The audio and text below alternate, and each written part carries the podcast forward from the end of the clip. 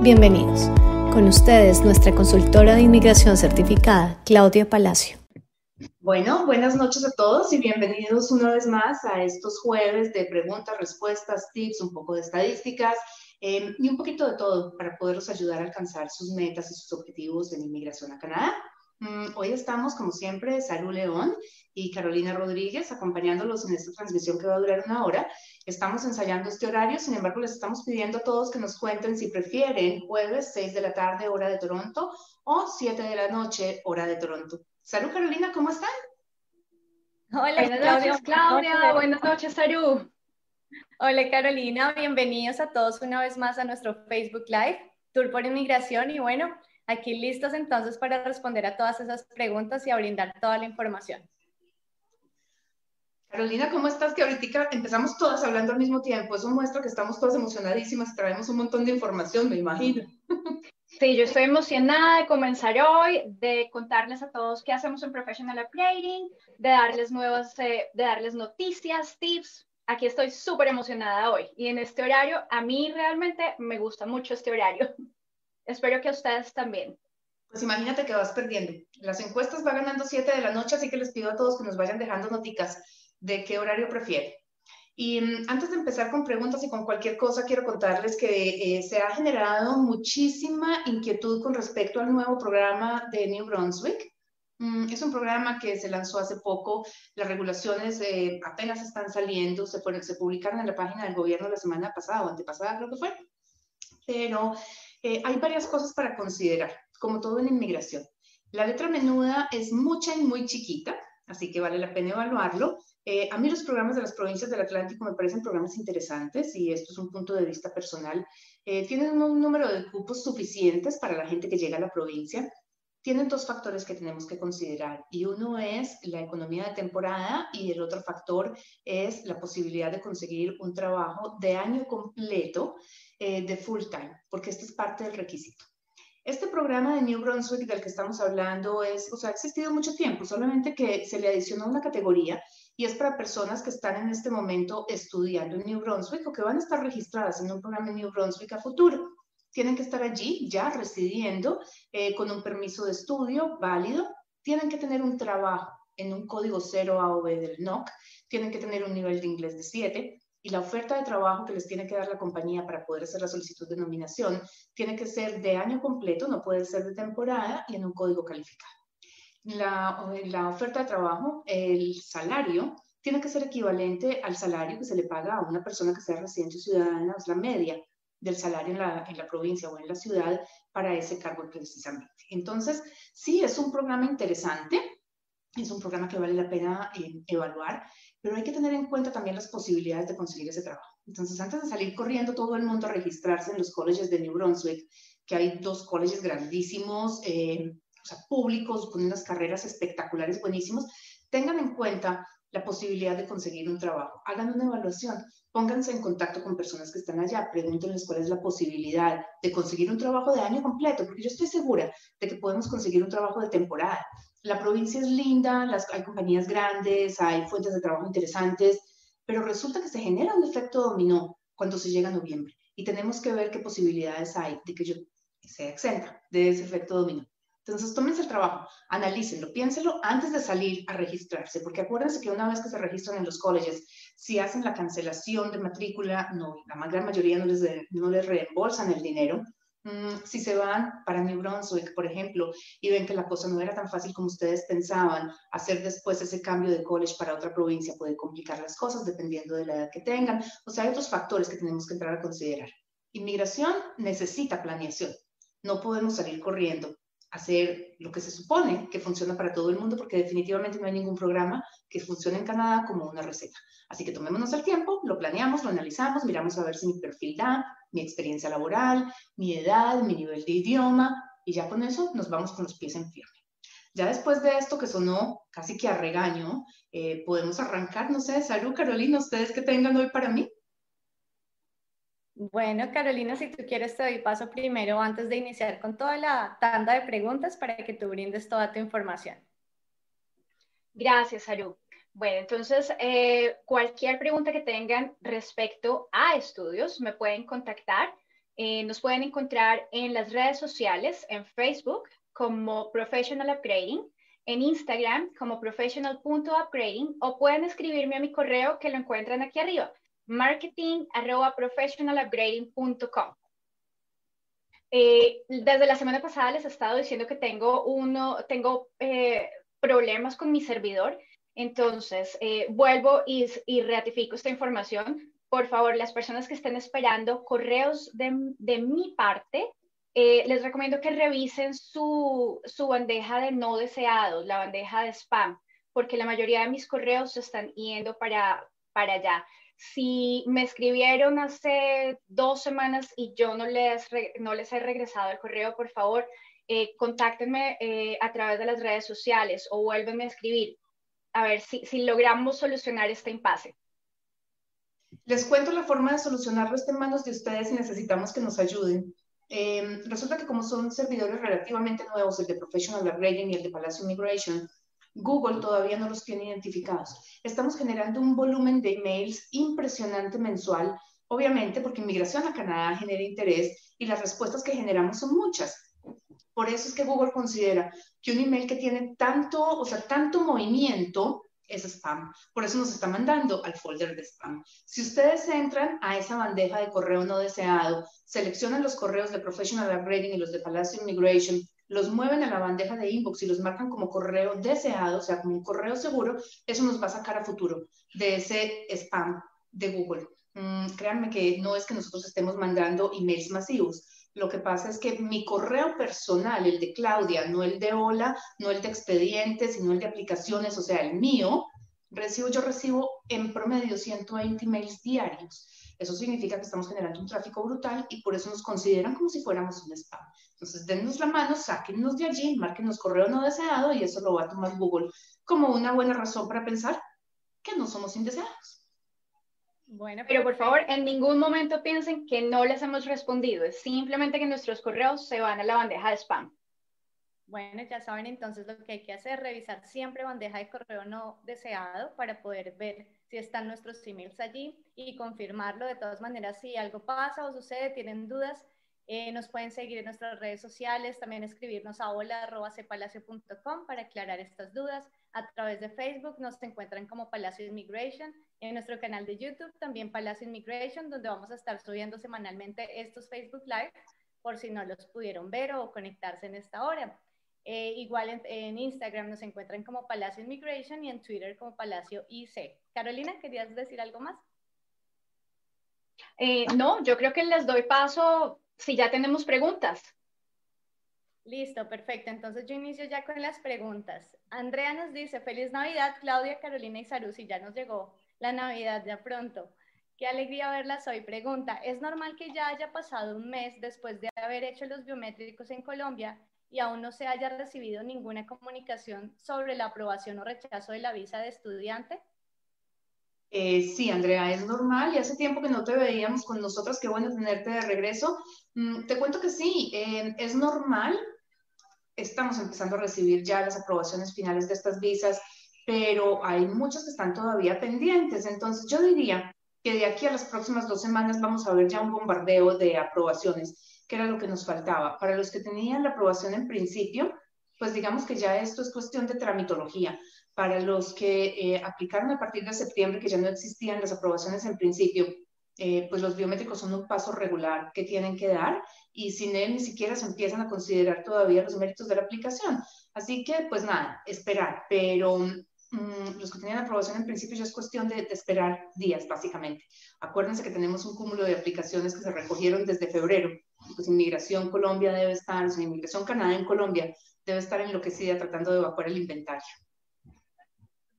Ok, perfecto. César F.A. nos pregunta, ¿es cierto que el programa de nominación provincial de Manitoba está a punto de cambiar, que en lugar de seis meses será un año de trabajo calificado? César, el programa de nominación provincial de Manitoba avisó, creo que hace por ahí dos años, que iba a cambiar y está publicada la regulación del nuevo programa desde ese momento. O sea, si uno lo busca en la página de Manitoba, aparece como eh, Manitoba PNP Renewal. Em, hay varias cosas que van a cambiar definitivamente. Una de ellas es que eh, tú puedes aplicar para la nominación provincial en el momento en el que te gradúas, si la, eh, la, ocupación, el trabajo que consigues está relacionado con tus estudios y está en la lista de alta demanda. Si no está relacionado con tus estudios, puedes aplicar con seis meses y si, está relacionado con tus si no está relacionado con los estudios ni está en demanda con 12 meses. Pero esto estaba anunciado desde hace unos dos años más o menos. Esto ya lo conocíamos los consultores de inmigración y los abogados.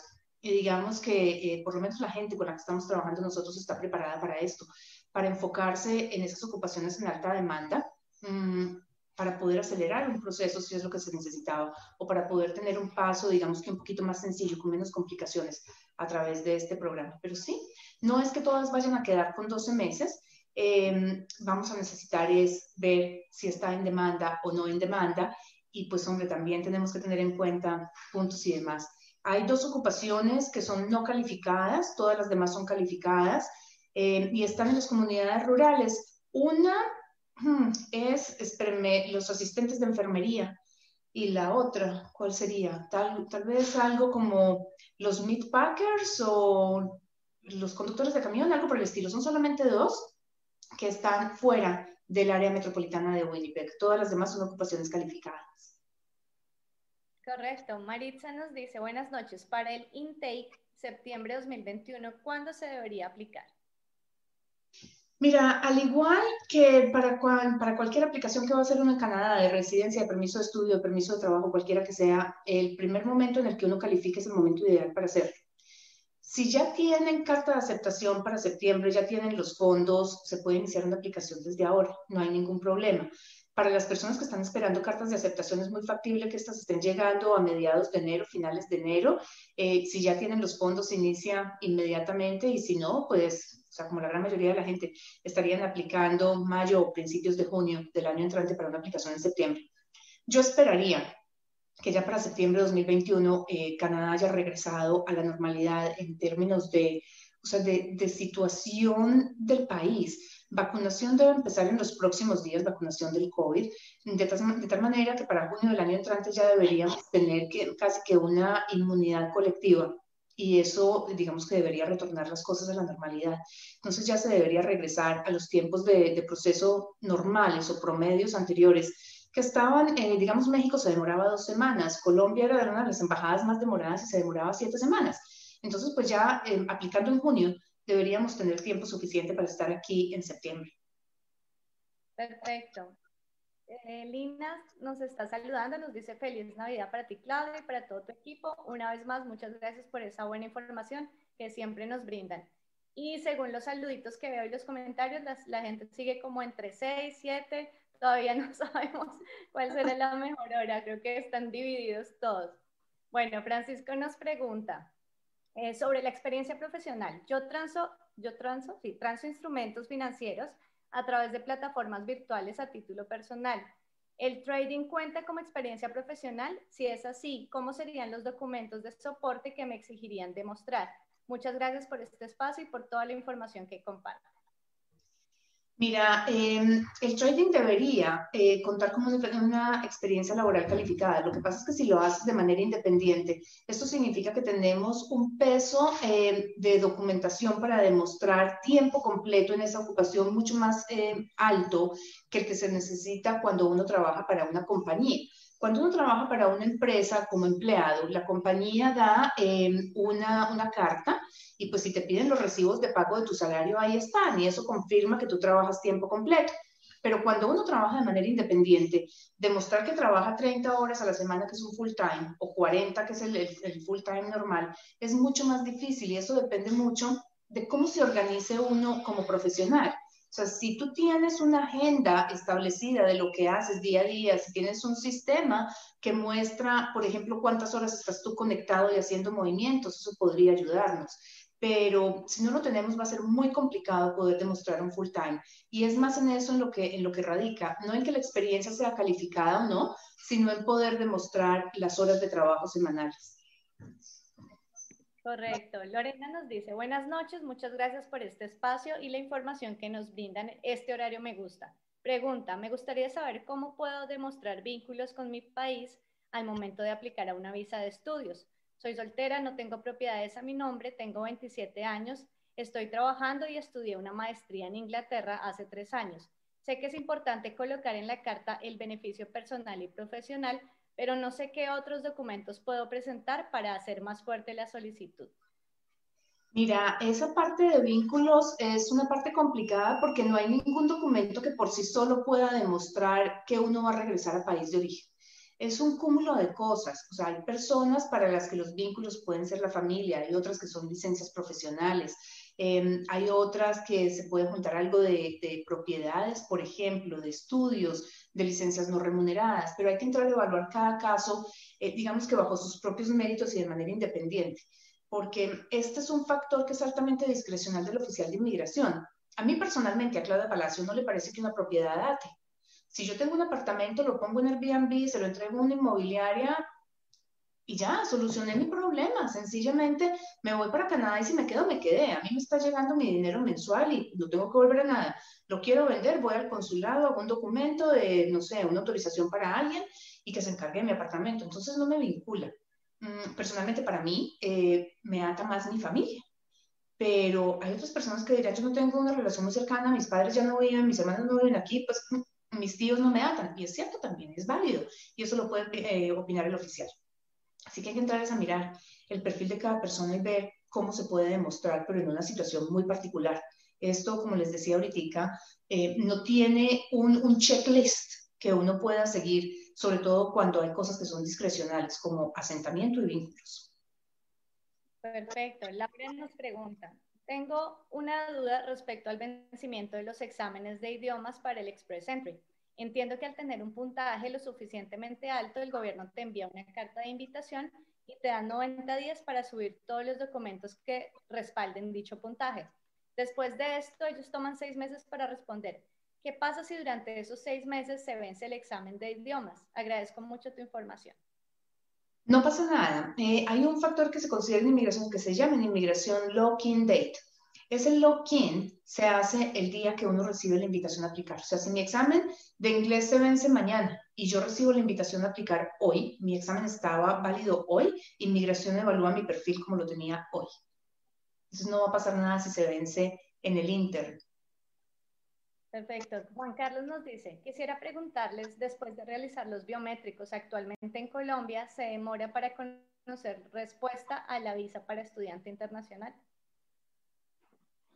Mira, lo que pasa es que tampoco hay una fecha máxima eh, en la que inmigración tenga que contestar. Son tiempos promedios. En este momento los tiempos promedios no existen realmente. Cuando ustedes entran a la página de inmigración les dice que se está demorando, qué sé yo, hoy aparecerán 32 semanas, mañana aparecen 17, pasado mañana amanecen 4. Pero hay un letrero gigante que dice, los tiempos que nosotros estamos reportando no son precisos, no son accurate. Eh, básicamente porque es que tenemos aplicaciones rezagadas desde febrero. Eh, los biométricos dispararon en los tiempos de procesamiento pues porque no se podían procesar, no había dónde tomarlos. Pero en términos generales, Colombia ya reabrió, ya reabrió biométricos y hemos venido recibiendo respuestas. Así que deberíamos estar muy, muy próximos a recibir eh, una respuesta a la, a la, aplicación de esta persona, tal vez una semana, una semana y media más, porque migración está pendiente también de que la gente alcance a llegar para el semestre de enero. Perfecto. Lidia nos pregunta, perdón. Mi hermano es administrador de empresa y su esposa nutricionista, dos hijos de 14 y 11 años, viven en Colombia y ellos tienen nivel 1 de inglés. ¿Algún programa para emigrar a Canadá? Yo vivo en Toronto y soy residente canadiense y estoy dispuesta a ayudarlos en lo que necesiten. ¿Existe alguna oportunidad para ellos? Administrador de empresas y nutricionistas, ¿y la edad cuál es? Eh, no dice la edad de ellos, pero la edad de sus hijos es 14 y 11 años y ellos están en Colombia, no tienen un nivel de inglés alto por ahora. Y lo que pasa es que la edad de los hijos no interfiere en las aplicaciones. O sea, yo, yo utilizo una frase que suena terrible, pero eh, entiéndanme, no es que esté tratando de, de insultarlos en ningún momento, ni, ni es un ataque a los niños, pero en estas ecuaciones migratorias, los niños no cuentan, son transparentes. Yo no sé si Quebec da puntaje por los hijos, pero el resto del país no. Entonces, pues digamos que no, no los consideramos. La única consideración es para demostrar fondos. Mm, para poder saber si ellos tendrían unas buenas opciones aquí en, en, Toronto o en Ontario más bien, tendríamos que entrar a analizar el puntaje que llegarían a futuro en el Express Entry. Eso depende, o sea, este puntaje del Express Entry se calcula por edad de educación, o más bien nivel educativo, dominio del idioma y experiencia laboral en Canadá. Mm, cuando una persona tiene alrededor de 32 años, este perfil, o sea, todos los perfiles los tenemos que proyectar a futuro, pero cuando tiene una persona 32 años, significa que para el momento en el que esté listo para hacer una aplicación de residencia va a tener alrededor de 35, 36. Este es un momento bastante crítico en, el Express Entry porque se pierden muchos puntos por edad. Eso se puede compensar con varias cosas. Por ejemplo, cerrar una oferta de trabajo con un, permiso de trabajo de posgraduado con una oferta de trabajo a través del Tratado de Libre Comercio. Después de trabajar un año con la compañía en ese, en ese cargo, podemos sumar 50 puntos o conseguimos un LMIA o buscamos una nominación provincial. En Ontario esperemos a ver cómo queda el año entrante, porque pues en este momento son bastante complicadas en Ontario, los números no dan. Eh, Ontario recibe, o el año pasado recibió 307 mil estudiantes internacionales, tiene 7.300 cupos de nominación, pero hay 4.300 a los que uno puede aplicar porque ellos guardan 3.000 para sacar de la base de datos de los federales, o sea, el Express Entry. O sea, se complica por números más que por cualquier otra cosa.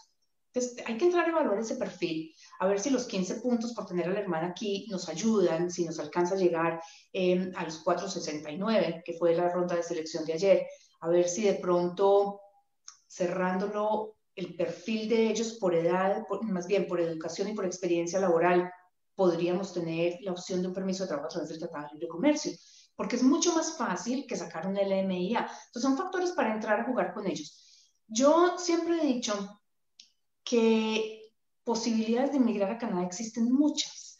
Lo que pasa es que es muy difícil cuando uno viene ya con un plan trazado y que es rígido. Eh, hoy, digamos, tuve una consulta, es supremamente difícil cuando me dicen, no, es que yo definitivamente me voy para Toronto es a Toronto y necesito sacar la residencia. Pero es que no hay cómo. O sea, quedamos nosotros los consultores muy maniatados.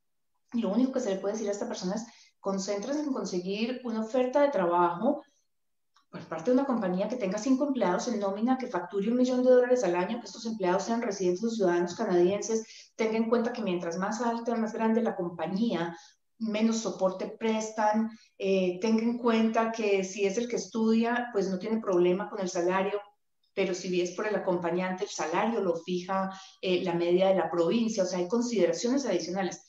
Si ustedes se sientan a hacer una evaluación migratoria y se abren a que sea el proceso más sencillo para ustedes, es mucho más fácil escoger. Tenemos muchas categorías. Están las federales, las provinciales, las rurales, las pilotos. Hay un montón para escoger. Pero si ustedes tienen un plan rígido de lo yo lo que quiero es esto, las posibilidades se limitan y ustedes mismos pueden bloquear el flujo de este proceso. Perfecto. Renfe nos dice, buenas tardes, doctora, alguien que tenga profesión de abogado graduado en Latinoamérica, en mi caso Perú, ¿puede ejercer en Canadá o tendrá que estudiar otra carrera?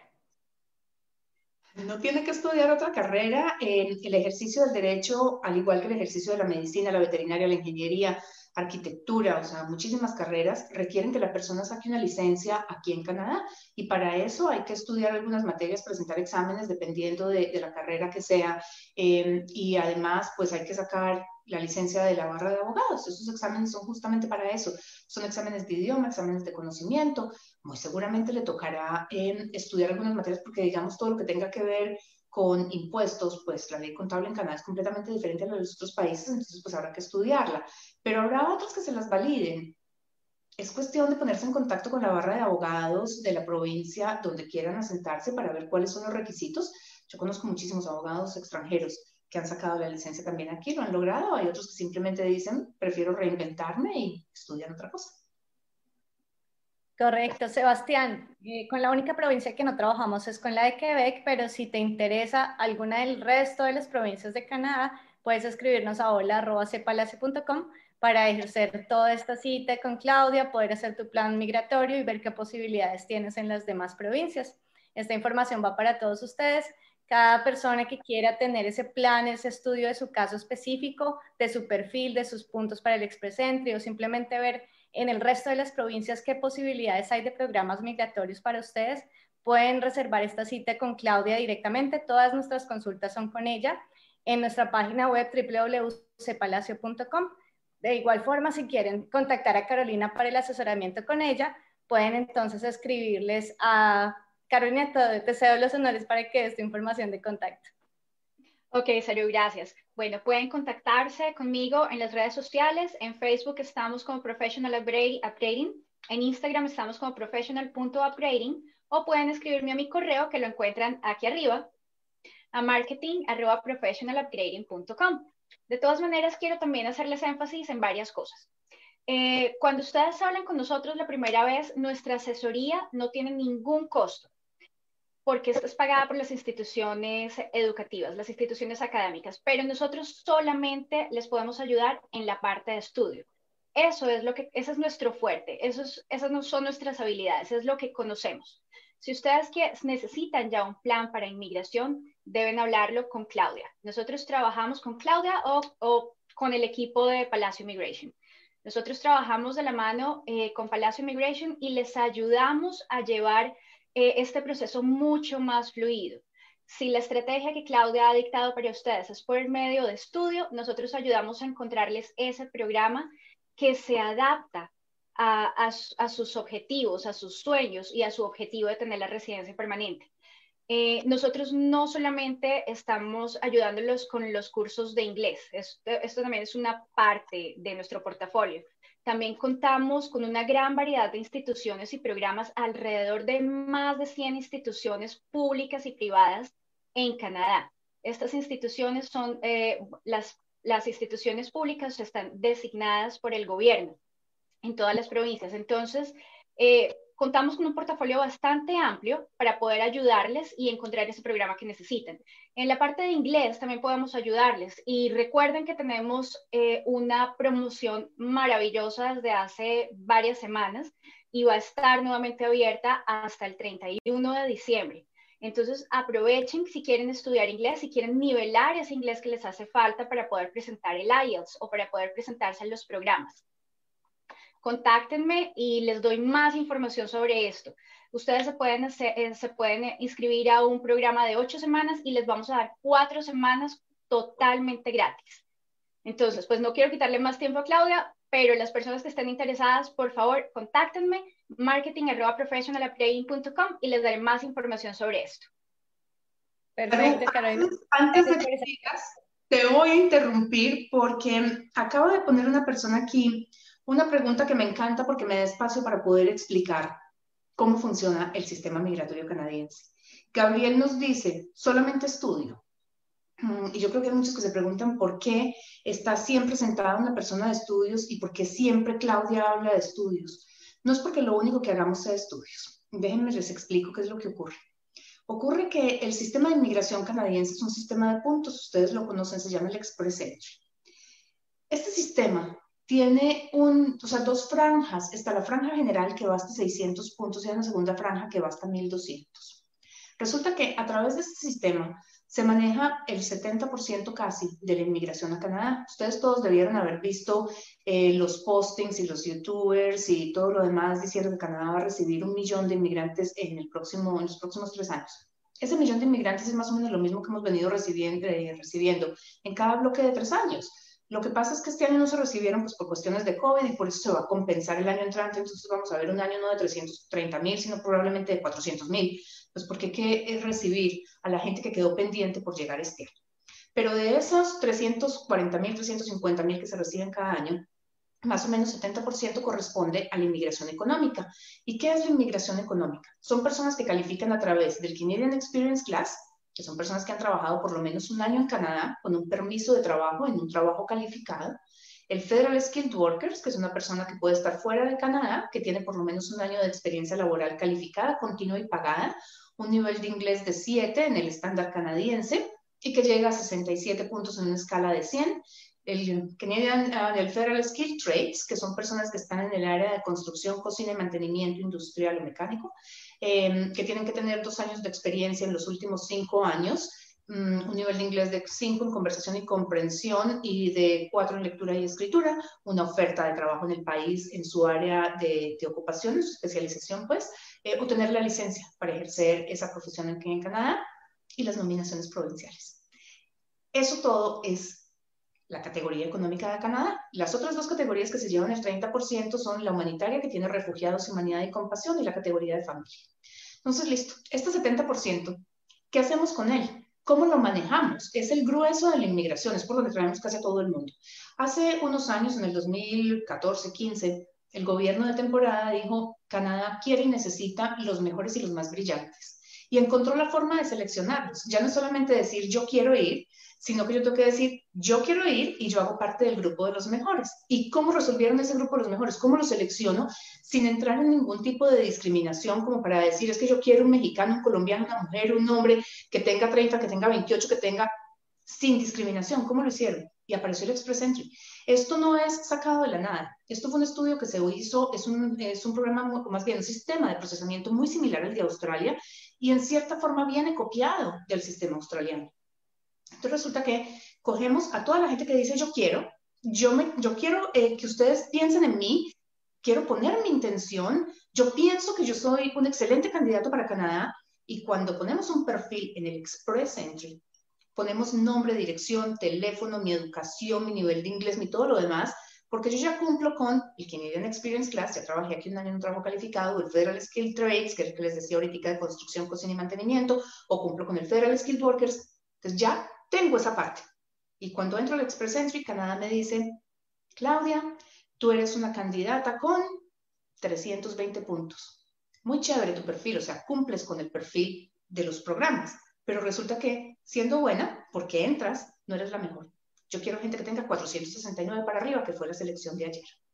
¿Cómo podemos llegar ahí? Normalmente, para entrar ahí tenemos que tener vínculos con Canadá, porque si yo estoy afuera, tengo que tener menos de 30 años, una maestría, inglés nativo y francés por lo menos en un nivel de 4, para que me dé más de 469. ¿Qué puedo hacer yo para generar esos vínculos con Canadá que me den puntos adicionales? Y allí es donde entran estudio y trabajo. Entonces, por ahí es por donde volvemos a estudio, porque si fuera, si fuera solamente por trabajo, tenemos que entrar a jugar con tener una oferta de trabajo por parte de una compañía canadiense. Y allí es donde nos enredamos. ¿Qué pasa? Una vez una compañía quiere traer un extranjero, hay que hacer algún tipo de proceso. O un LMIA, que es cuando la compañía dice, señores Canadá, yo traté de conseguir a alguien con este perfil y no pude. Aquí están las pruebas de reclutamiento Publiqué esta posición por un mes en tres páginas a nivel nacional. Además, hice intentos de reclutamiento con toda lo que es población vulnerable. O sea, gente muy joven Em, con aborígenes, con personas con discapacidades, con veteranos, con no sé cuántas cosas más. O sea, tenemos que hacer publicaciones por todas partes y aquí está, no pude conseguir a nadie. yo les entrego la aplicación, ustedes revísenla y me avisan. Cuando ustedes me digan que sí, yo firmo un documento. Y en ese documento me van, me van a auditar a mí como compañía, por lo menos una vez en los siguientes seis años, el Ministerio de Inmigración, el Ministerio de Trabajo o el Ministerio de Hacienda, el que escoja, em, para ver si yo cumplí con lo que le ofrecía a ese candidato. Entonces las compañías a veces dicen, mm, realmente lo necesito tanto o lo conozco tan bien y estoy tan seguro de que esa persona sí va a funcionar. Si no es por ahí, si me quiero evitar ese problema, tengo que buscar un tratado de libre comercio. ¿Y el tratado de libre comercio con quién lo tenemos? Con México, con Chile, con Colombia, con Perú y con Panamá. Los demás no tienen. Entonces quedamos por ese lado muertos. Perú y Chile, eh, perdón, México y Chile tienen dos, trabajos dos tratados que son espejo, que son el Chile y el NAFTA, que hoy en día se llama CUSMA, que son 60 profesiones. Si no está ahí, no puede. Así de fácil. México tiene otro adicional que es el Transpacífico, que tiene ocupaciones, eh, más bien profesiones excluidas y ocupaciones incluidas. Allí, la persona tiene que tener el grado educativo para ejercer ese cargo y la experiencia laboral. El salario lo fija el gobierno. Colombia y Perú tienen también dos tratados en espera, donde tienen profesiones excluidas, ocupaciones incluidas. Allí se necesita solamente el, el nivel educativo y la experiencia. El salario se negocia. Panamá tiene eh, profesiones incluidas y pues bueno, hay una lista también bastante interesante de Panamá. Se requiere educación y experiencia. Y listo, estamos. Sí, esa es la forma más fácil de hacerlo, a través de un tratado de libre comercio. Pero si no está, estamos fregados. Entonces, ¿qué hacemos el resto de los humanos que no tenemos los contactos en Canadá para que haya una compañía que firme y diga yo me voy con toda? O sea, yo hago lo que sea por traer a Claudia Palacio. Resulta que no me conocen.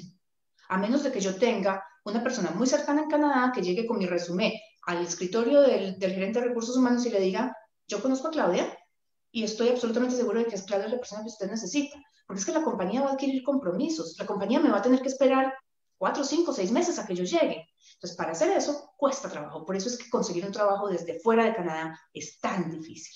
Si no tengo esos vínculos para conseguir ese trabajo, ¿qué me queda? Estudio. Es la única forma.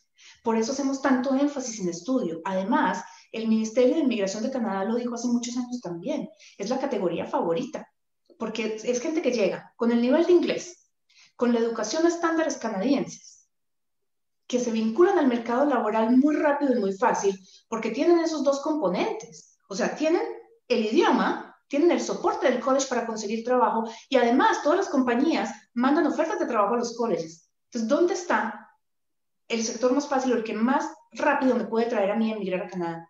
Educación. Eso es. Entonces, por eso hablamos tanto de estudio, porque la gente cuando nos escribe a nosotros, a los de inmigración, nos dice, yo me quiero ir lo más rápido posible para Canadá. Y la forma más rápida y la más segura es a través de estudio. Ahora sí, después de todo este discurso, pues yo creo que podemos seguir respondiendo preguntas. Perfecto, no, pero yo creo que ese, ese discurso es súper necesario y aclara muchísimas dudas de todo el mundo. Granillo, perdón, Granillo Ale nos pregunta, buenas noches, quería saber si uno puede trabajar en un college a medio tiempo, ya que el curso solo es medio tiempo y poder estar trabajando. No te escuché bien, Salud, se me cortó aquí. ¿Puedo agendar qué? Perdóname, ¿me escuchas ahí? Sí, ahora sí. Dice, Granillo Ale nos pregunta, quería saber si uno puede trabajar en un college a medio tiempo, ya que el curso solo es medio tiempo y poder estar trabajando. Lo que pasa es que para que a uno le den un permiso de estudio tiene que estudiar full time. Esa es la cosa. Uno puede trabajar medio tiempo cuando tiene em, un permiso de trabajo, o sea, cuando está estudiando un programa que confiere título en un college público. Pero para que le den ese permiso de estudio tiene que ser eh, un programa de, de, full time, a menos de que sea el último semestre y que esté debiendo uno materias y tenga que hacer dos o tres. Pero por lo demás, si el programa es de medio tiempo, no tenemos nada que hacer, no vamos a tener un permiso de trabajo. Correcto. Nos dice River, en Colombia tuve una condena de 13 meses por lesiones personales dolosas. ¿Puedo emigrar o trabajar en Canadá? Tendríamos que ver eh, qué ocurrió. Eh, cualquier cargo criminal que tengas te puede hacer inadmisible a Canadá si es equivalente en la ley eh, criminal, Canadá, criminal canadiense. Ese es un tema que tendríamos que mirar en detalle a ver cuándo fue, em, cuáles fueron las razones, cuál, cuál es el equivalente a la ley canadiense, porque es que hay delitos que no son equivalentes y si no son equivalentes, pues no, no tienen ningún problema. Por ejemplo, eh, en Irán es delito no usar el, el, velo al salir a la calle, pero eso no es un delito en Canadá. Entonces, pues no me haría inadmisible, aunque en Irán me hubieran metido a la cárcel por eso. Entonces, para eso me refiero. Yo sé que este es un caso extremo, pero es un caso gráfico y yo pienso que haciendo las cosas gráficas es más fácil entenderlas. Entonces, hay que hacer la equivalencia a ver qué fue lo que pasó. Perfecto. Sandra nos dice, pienso aplicar a la visa de estudiante en el 2021, por lo tanto mi esposo se estaría con visa de trabajo. Mi hija que cumpliría justo el próximo año los 18. ¿Eso creará algún inconveniente en mi aplicación para la visa, ya que ella debe viajar conmigo y no la puedo dejar sola? ¿Algún ejemplo de estos casos de hijos de 18 años viajando con padres? Es muy frecuente que esto ocurra y allí, o sea, no hay complicaciones para la visa, pero hay consideraciones que hay que tener con la niña, porque la cuestión es que los hijos son dependientes de los padres para procesos migratorios, o sea, para hacer una solicitud de residencia hasta el día que, que los chicos cumplen 22 años. Pero para estudios no son dependientes de los padres sino hasta los 18 o que se gradúen de high school. De tal manera que la niña vendría a Canadá, pero tendría que estudiar el college ella como estudiante internacional también. Va a ser muy difícil mantenerla mm, en un estatus de turista eh, por cuatro años sin hacer absolutamente nada hasta que los padres puedan sacar la residencia. Entonces, pues es una consideración más de presupuesto que de cualquier otra cosa realmente. Perfecto. Juan Carlos nos dice, para los que vamos a estudiar al RRC, el plan de cuarentena que se va a tener debe estar aprobado por el college? ¿Para el EDRC? Sí, es River College, supongo. Ah. Gracias por la aclaración. Todos los planes de cuarentena tienen que estar aprobados por el college, porque el college hizo un acuerdo con el gobierno, entonces si el college firma es porque tiene el aval del gobierno. Los planes de cuarentena tienen que venir aprobados por los colegios. Perfecto. Jonathan nos pregunta, para la demostración de fondos, si uno opta por un pathway y luego un programa en un college, ¿es necesario cancelar el pathway y el programa en un solo pago o se pagan por separado y cuánto es el costo promedio de un pathway y un programa de estética en Winnipeg? Yo eso se lo dejo a Carolina porque no sé cuáles sean los costos. Bueno, los costos realmente por provincia cambian un poco. Eh, en, bueno, en la provincia de Manitoba encontramos eh, programas alrededor de los 15 mil a los 19 mil dólares, más o menos dependiendo obviamente del programa, y esto es solamente por año. Obviamente los programas van por term, lo que nosotros podemos entender como semestre, pero no realmente es un semestre, son cuatro meses de estudio, pero si son dos, dos terms al año, es más o menos, es aproximadamente ese costo. Obviamente, más los, pues, este solamente sería el valor de la, de la, del tuition. Eh, ya vienen unos costos asociados que son los ancillary fees, que eso lo coloca cada, cada college. Y había un componente migratorio en esa pregunta que no, ya no me acuerdo cuál era por andar leyendo aquí preguntas en el chat. ¿Cuál era el componente migratorio? Eh, ya te digo, eh, para la demostración de fondos. Si uno opta por un pathway y luego un programa en un college, ¿es necesario cancelar el pathway y el programa en un solo pago o sería por separado?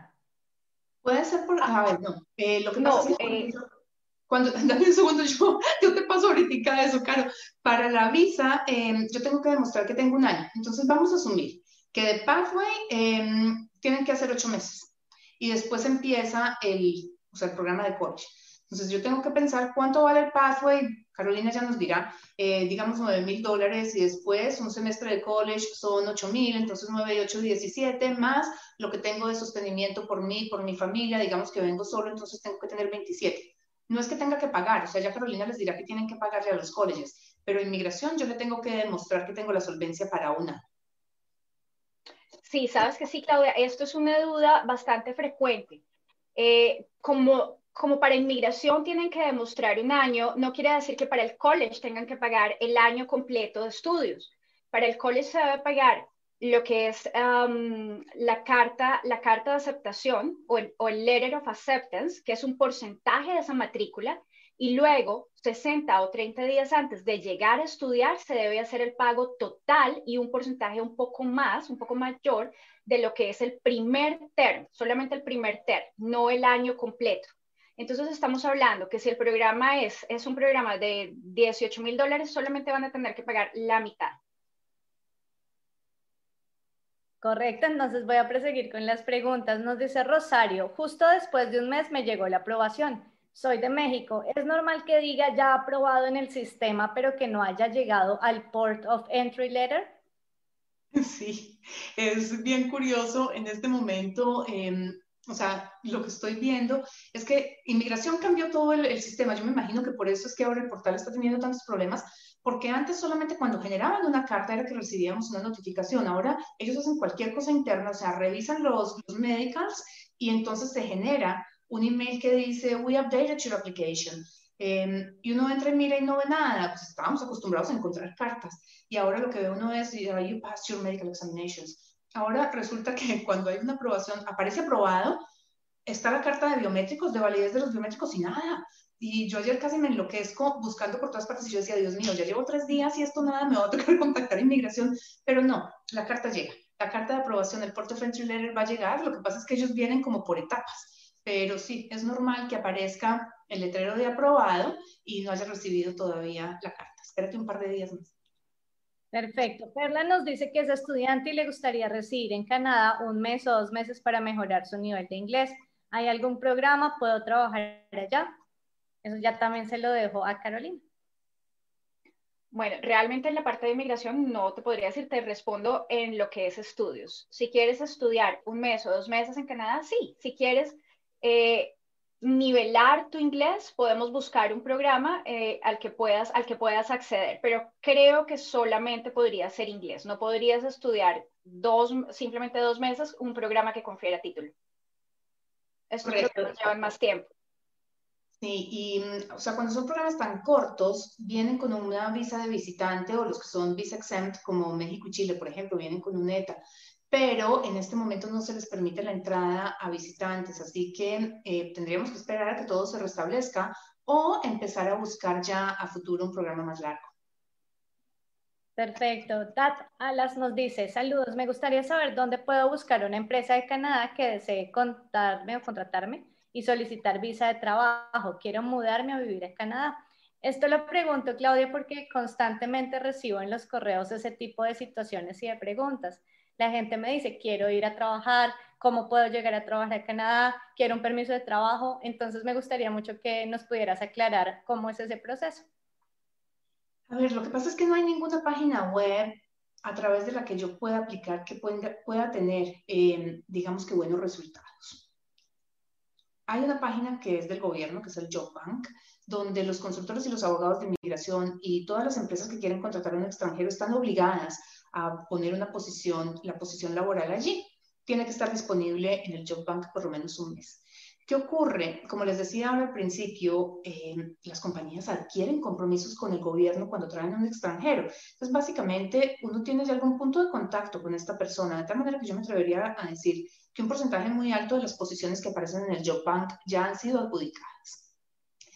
Mm, contactos es realmente lo que, lo que nos puede ayudar a conseguir trabajo y esos contactos hay que generarlos a través de familiares o amigos que uno tenga que viven en Canadá y empezar a preguntar o generarlos a través de LinkedIn. Eh, definitivamente es la mejor red social para profesionales. Yo pienso que, Facebook, digamos, no es el sitio para uno buscar trabajo, em, tampoco es Instagram. Eh, LinkedIn es una red mucho más profesional y pues sería por allí generar contactos, pero definitivamente es a través de contactos. Yo no veo eh, que haya mucha efectividad aplicando, o sea, mandando currículums por Indeed o por, eh, qué sé yo, Workopolis o Monster o el Job Bank, no. La verdad es que en mis 12 años de experiencia no he visto a nadie que me diga, Claudia, yo conseguí trabajo por Indeed o por Workopolis. No.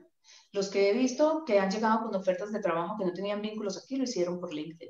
Entonces les recomiendo que pulan esos perfiles y hay una recomendación muy particular y es el resumen canadiense. Nosotros los latinoamericanos estamos acostumbrados a un CV que es, eh, o sea, está diseñado pensando cronológicamente. Entonces yo muestro todos los cursos que he tomado, o sea, independientemente para qué. Yo soy consultora de inmigración y resulta que voy a aplicar para hacer, qué sé yo, eh, para gerenciar una oficina de consultoría de inmigración. Entonces yo pongo mi título y mi licencia de, de consultora de inmigración. Resulta que yo tengo un posgrado en mercadeo, entonces pongo el posgrado en mercadeo. Resulta que mi título, lo primero que yo estudié en mi vida fue eh, tecnología de alimentos, entonces pongo tecnología de alimentos. Yo trabajé para una compañía que es la tunera más grande que tiene Colombia, entonces lo pongo. Eh, trabajé para Coca-Cola de Colombia, entonces pongo Coca-Cola de Colombia. resulta que lo que la compañía está buscando es una gerente de una oficina legal. Entonces lo que yo le estoy poniendo ahí no, o sea, no muestra que yo tenga la capacidad para desempeñar el cargo. Canadá lo que espera es que yo muestre cuáles son mis destrezas administrativas. Entonces, pues yo desaparezco los títulos de las compañías, los nombres de las compañías, saco Coca-Cola, saco Atomic saco todo lo que ustedes quieran y pongo todo lo que hacía en la parte de, mercadeo, por ejemplo, en la parte administrativa, hoy en día de Palacio Immigration y lo que sea, y eso es lo que utilizo como los skills, pero, pero pues a la compañía poco le importa que yo haya trabajado con Coca-Cola de Colombia en el laboratorio de control de calidad. No tiene nada que ver con administración. Entonces es eso justamente en lo que ustedes se tienen que enfocar, en tener un muy buen resumen en adaptar el perfil de LinkedIn a un perfil canadiense, en ponerlo en inglés, mm, en contactar, pero mucho cuidado. Y aquí les voy a contar un secreto y espero que Carolina nos esté acompañando hoy. Mm, yo tengo dos asistentes migratorias que son maravillosas. Una, que es Angélica, eh, llegó a mí a través de contactos. A mí me llamó un amigo y me dijo, Claudia, tengo una chica que necesita hacer un co-op y mm, es en el área legal. Entonces, pues quería saber si te puedo pasar el resumen de Angélica. Feliz. Angélica llegó a hacer un co y se quedó conmigo porque es de las mejores personas con las que he trabajado yo en la vida. Una mujer increíble, una trabajadora incansable. Bueno, poco tengo para hablar yo de Angélica, me quedo corta con las palabras. Resulta que a través de estos webinars los jueves, cada ocho días yo recibía un mensaje. El jueves por la noche o el viernes por la mañana. Eh, Claudia, mira, ayer en tu webinar tú dijiste que mm, el Tratado Transpacífico se requiere que o sea, el salario lo fija el gobierno a través de la media, pero de la media más bien, pero yo no encontré el enlace. ¿Tú me lo puedes dar, por favor? A los ocho días tú dijiste que el, eh, el jardín infantil, la guardería, en Ontario es muy costosa, pero resulta que Ontario acaba de lanzar un incentivo para los hijos de estudiantes internacionales. Aquí te mando el link y yo decía, bueno, pero esta mujer, ¿qué? O sea, toma nota cuando yo hablo. Cualquier día ya Angélica estaba hasta aquí de trabajo, yo estaba peor. Y dije, nada, necesito otro asistente. ¿Qué fue lo primero que hice? Contactar a Carolina. No había de otra. Le escribí a Carolina y le dije, Carolina, estoy buscando un asistente. Pero de resto, yo puse un post en Indeed, recibí probablemente 400 resúmenes, entrevisté probablemente 40 personas y me quedé con la que encontré por LinkedIn en un momento y con la que me recomendó un amigo por el otro. Entonces yo creo que eso es más o menos lo que pasa en todas partes, es, una media. Cuando yo hablo con, colegas, cuando hablo con personas de otras industrias, siempre funciona igual. O sea, si usted conoce a alguien, a mí me llaman y me dicen, claro, estoy buscando un administrador, o un office manager, estoy buscando, pues una recomendación de amigos, una recomendación personal. Entonces, pues nada, es eso, es generar esa relación. Y eso es en lo que se deberían enfocar. Perfecto. Bueno, John nos pregunta, ¿qué tan cierto es que los cupos para estudiar el otro año ya están copados y hay que aplicar para comienzos de 2022? Eso le toca a Carolina. Sí. Bueno, pues tenemos algunos programas que ya se llenaron nuevamente. Hay programas que, que son bastante, bastante pedidos. Entonces, lógicamente, estos programas en ciertos colleges ya están copados y solamente tenemos cupos para el, para el 2022 pero realmente en otros colleges, en Ontario, en Manitoba, en eh, British Columbia, todavía, todavía hay cupos. Es más, todavía hay cupos para eh, el intake de, de, mayo y hay algunos, muy pocos obviamente, que todavía tienen cupos para los intakes de, de enero del próximo año. Entonces es simplemente revisar el college y revisar cuál es el programa, pero, pero no es que todos los cupos estén ya, ya llenos. Enrique nos pregunta, ¿es posible estudiar en una ciudad y aplicar a la residencia en otra ciudad? Depende, depende de si necesitas una nominación provincial o vas a sacar la residencia por los federales, o sea, por el Express Entry. Si es eh, Express Entry neto, mm, a través del Canadian Experience Class o el Federal Skilled Workers o los Trades, eh, pues nada, puedes estudiar en Toronto y pedirla en Vancouver, no importa. Incluso puedes regresar a tu país de origen y pedirla desde allá, o más bien hacer todo el proceso desde allá. Si es una nominación provincial, sí debes quedarte en la provincia donde estás solicitando la nominación, porque parte de este programa es tu intención de radicarte en esa provincia. Y es un documento que se firma en el momento en que uno hace la solicitud, la intención de radicarse allí. Incluso después de eh, recibida la nominación provincial y recibida la residencia, en el momento en que se aplica para, para extensión de tarjeta de residencia de ciudadanía en un futuro. Es discrecional del oficial de inmigración que revisa esos dos procesos devolverse sobre el historial migratorio de la persona para determinar si la persona cumplió con las condiciones. Así que si hay una nominación provincial, mi recomendación siempre es quédense un tiempo prudencial en la provincia y ya después se mueven a donde quieran porque el acta de inmigración les permite esa, esa movilidad, pero cumplan con los requisitos de intención. Así nos ahorramos dolores de cabeza. Yo soy una convencida de que en inmigración uno puede ganar casi todo, o sea, yo puedo tener el caso más difícil, el más enredado, con todos los problemas del mundo. O sea, me vine para Ontario de 40 años y dejé el programa tirado, el del college, suspendí seis meses y me fui y arranqué uno distinto, qué sé yo, en Nova Scotia y trabajé en un trabajo no calificado, pero finalmente después pedí refugio y después del refugio me lo negaron y me casé con un residente, un ciudadano canadiense. Y eso todo se puede pelear, absolutamente todo. La cuestión es con qué nivel de estrés y con una inversión de cuántos miles de dólares en, en, procesos migratorios. Entonces, pues si era tan sencillo como haber evaluado antes, saber dónde me iba y llego de una vez a Nova Scotia, por ejemplo, con un plan bien trazado de voy a estudiar estos dos años este programa, lo hago de corrido, voy a trabajar en esta área, que es un área calificada, hago de una vez los contactos, trabajo en esto, mi pareja va a hacer lo otro, en vez de ser un proceso de 10 años con miles de dólares y con muchas noches sin dormir, pues es un programa, un proceso de 3 años y salió eso, básicamente. Uno puede trabajar, los consultores de migración estamos preparados para trabajar casos complicados o para hacer de esto una experiencia muy emocionante para ustedes. Ya depende de ustedes cómo la quieran hacer.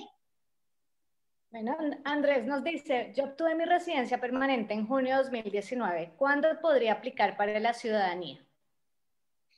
La ley dice que tú tienes que vivir en Canadá tres años en un periodo de cinco eh, para poder aplicar para, para, la ciudadanía después de ser residente permanente, claro está. Pero para las personas que tuvieron un estatus temporal antes de alcanzar la residencia permanente, se les cuenta hasta máximo un año, o sea, cada día por medio día, hasta máximo un año de ese tiempo que estuvieron con, con estatus temporal. Así que los estudiantes internacionales, por ejemplo, que vienen y estudian dos años y trabajan después un año, se les contaría ese tiempo como un año para ciudadanía. O sea que después de dos años de ser residentes ya deberían tener el tiempo para ciudadanía. A eso hay que descontarle el tiempo que se van de vacaciones, pero pues son, son semanitas lo que hay que descontar. Juan nos pregunta, soy de Perú y estudié diseño gráfico. Estoy con una LMIA exempt ¿Es posible conseguir trabajo desde Perú o sería mejor viajar a Canadá para buscar trabajo? A ver, espérenme. Es de Perú, tiene ya un permiso de trabajo eh, bajo el Tratado de Libre Comercio porque son los diseñadores gráficos. Y entonces, ¿para qué? Tiene la excepción de la LMIA, sí, y, es, y él pregunta si es posible conseguir trabajo desde Perú o sería mejor viajar a Canadá para buscar trabajo. O sea, él, pregunta, no tiene la oferta aún, sino que él dice que está seguramente en la lista de las profesiones. Entiendo, sí, porque eso es lo que no me quedaba claro. Eh, era lo que les decía ahora. Se puede buscar, pero son los contactos realmente los que van a hacer esa oferta, esa oferta de trabajo posible.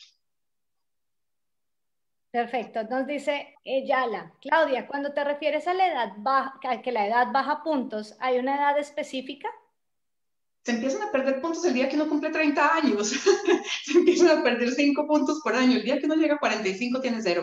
Entonces, sí, no hay una edad específica que ya sea un punto de corte que uno diga, no, no más hasta que llegó. Hay algunos programas de nominación provincial que tienen un límite de edad, hay otros que simplemente dejan de dar puntos eh, a una edad específica, pero a nivel federal eh, no hay un límite de edad máximo para inmigrar, pero sí a los 30 se empiezan a perder 5 puntos por edad. Perfecto. Juan Miguel nos dice, buenas tardes, ¿cuál es la diferencia entre el programa de nominación provincial y el programa de provincias del Atlántico en New Brunswick? Em, las provincias del Atlántico tienen su propio programa de nominación provincial cada uno, donde ellos fijan las reglas y dice, por ejemplo, New Brunswick dice, eh, una persona viene y estudia aquí y si consigue una oferta de trabajo en estas categorías, o sea, están los skills, están los semi-skills, están los entrepreneurs, hay de todo un poquito, yo le doy la nominación provincial. Hubo un acuerdo que se firmó entre el bloque de provincias del Atlántico del gobierno federal que se conoce como el Pilot Program, el Atlantic Pilot Program. Este tiene unas regulaciones que son eh, igualitas para las cuatro provincias. Básicamente, eh, la persona, más bien, empecemos por el principio, la compañía tiene que estar designada Mm, ese es un proceso que tiene que hacer la empresa donde muestra que está legalmente constituida, que lleva dos años funcionando, que no tiene problemas con el Ministerio de Trabajo por haber incumplido con las condiciones laborales de trabajadores extranjeros, que no tiene demandas de trabajadores locales. Bueno, se analiza la compañía y se dice es una compañía seria que va a respetar al candidato. Después se hace un endorsement de, o un avalamiento, más bien, si es que esa palabra existe, de la oferta laboral, donde se dice básicamente, tengo un restaurante, está buscando un chef, pues tiene lógica. Listo eh, eso es un, endorsement de la oferta de trabajo y donde se revisa también que ese chef que yo quiera traer, pues sea un chef y no que me esté trayendo un mecánico para que me cocine, pues porque no, no tiene la experiencia, ¿verdad? Y después se hace una parte de asentamiento donde entran a jugar un papel interesante eh, algunas organizaciones eh, comunitarias o sin ánimo de lucro evaluando qué va a necesitar esa familia para sentarse exitosamente en la provincia. Entonces evalúan las necesidades de inglés de los acompañantes, de colegio de los niños, si hay posibilidades de conseguir una casa en renta o no la hay. Mm, y ese es el programa piloto. Necesito una oferta de trabajo en una categoría calificada por parte de una compañía que esté designada y ese es el plan piloto. Son 2.750 cupos que se dividen en las cuatro provincias. Y como les digo, cada una de las provincias tiene su propio programa independiente. Entonces, básicamente son dos programas para las provincias del Atlántico. Perfecto, bueno, voy a aprovechar la pregunta de Roberto eh, para también pedirte que nos expliques algo con respecto a las consultas personalizadas.